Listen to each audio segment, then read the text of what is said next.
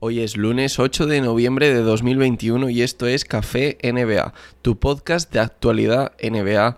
Todos los lunes, miércoles y viernes un nuevo episodio para traerte toda la actualidad de la NBA en menos de lo que te dura un café. One, two, three,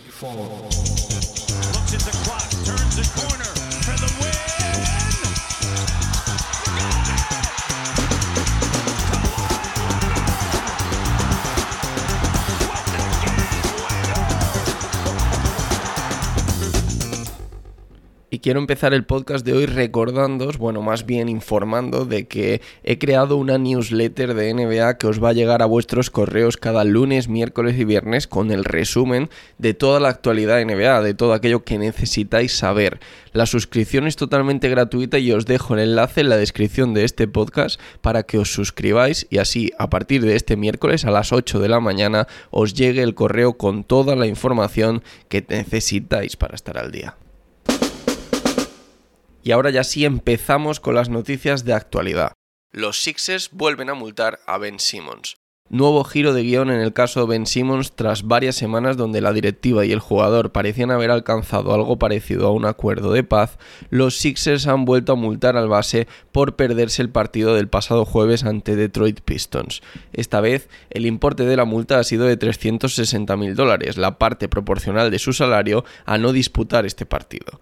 Los Sixers entienden que su falta de colaboración con el equipo médico de la franquicia no les permite formar parte de su recuperación, si bien es verdad que quieren seguir apoyando a Ben Simmons con sus problemas mentales, pero no van a permitir que sea a costa de que se siga alejando de la franquicia.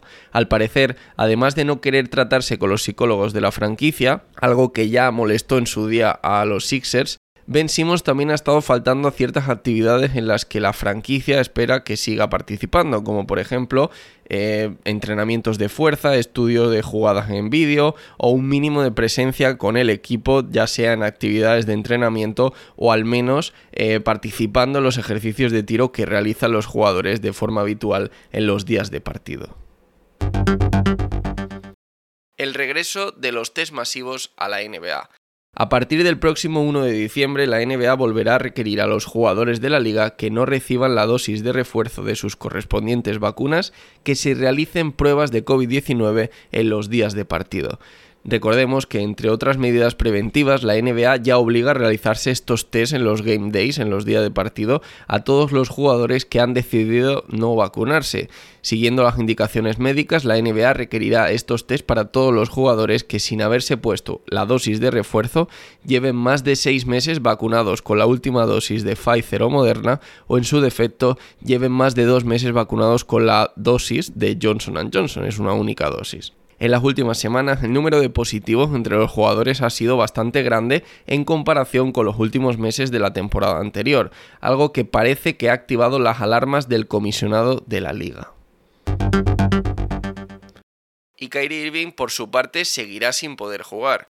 Si hablamos de vacunación en la NBA, sin duda el caso más mediático es el de Kyrie Irving. La negativa del base de los Nets a vacunarse le ha mantenido hasta el momento alejado de los pabellones. Una situación que podía haber cambiado esta semana debido a las elecciones que se han celebrado para elegir al alcalde de Nueva York. Pero no, por desgracia para Irving y para los fans de los Nets, también probablemente la directiva, la situación seguirá igual. Así lo ha confirmado el nuevo alcalde de la ciudad, Eric Adams, que se ha dirigido directamente tanto a la franquicia como al jugador e incluso a la NBA. La ciudad de Nueva York no va a cambiar sus normas, son los Nets, Irving y la propia NBA los que tienen que entenderse. La NBA sabe que estas son las condiciones para que la liga se juegue en Nueva York y estoy seguro de que ellos podrán encontrar una solución para manejar este asunto. Recordemos que en última instancia la decisión de que Irving no esté jugando ningún partido con los Nets la ha tomado la propia franquicia, pues Kyrie Irving podría estar jugando todos los partidos que se juegan fuera de Nueva York, es decir, los partidos de los Nets como visitante. Sin embargo, fue la propia directiva de los Nets, entendemos que con el beneplácito de Steve Nash e incluso de alguno de sus estrellas, ¿no? de Kevin Durant, de James Harden, la que decidió que Kyrie Irving debía estar apartado del equipo.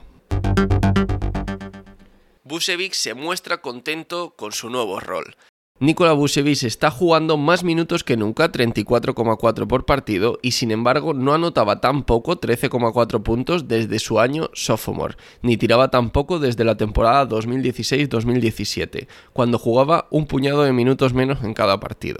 Es evidente que el rol de Vucevic en estos Chicago Bulls ha cambiado totalmente, incluso si lo comparamos ya con su época la temporada pasada en los Bulls. Pero el pívot montenegrino parece perfectamente adaptado a su nuevo rol. Así es como jugamos. A veces la vida del hombre grande de la NBA es así de dura. Ahora hay más gente capaz de anotar puntos en el equipo. Y obviamente sé que los principales anotadores del equipo son Zach Lavine y DeMar DeRozan. Y no tengo ningún problema con ello. Sé que no conseguiré los promedios que tenían Orlando, pero está bien y lo entiendo. Y cerramos con un dato, el dato del día, Luka Doncic consiguió ante los Boston Celtics lo que llamamos un triple game winning buzzer beater. Por traducir el concepto así de forma rápida, un triple que sirve para ganar el partido y que entra cuando el reloj ya está agotado. Con este son ya tres en su carrera, tres game winning buzzer beaters de tres, lo que, por ponerlo en un contexto de saber lo histórico que es esto, se ha igualado con jugadores como Kevin Durant, Kobe Bryant, Damian Lillard o Dirk Nowitzki, por cierto, lo que es el récord ya igualado con de la franquicia de Dallas Mavericks. Por increíble que parezca, Luka Doncic sigue teniendo 22 años todavía, así que no me extrañaría que termine superando incluso el récord de la NBA que ahora mismo está en posesión de Vince Carter, quien lidera esta lista con 5 game winning buzzer beaters de 3.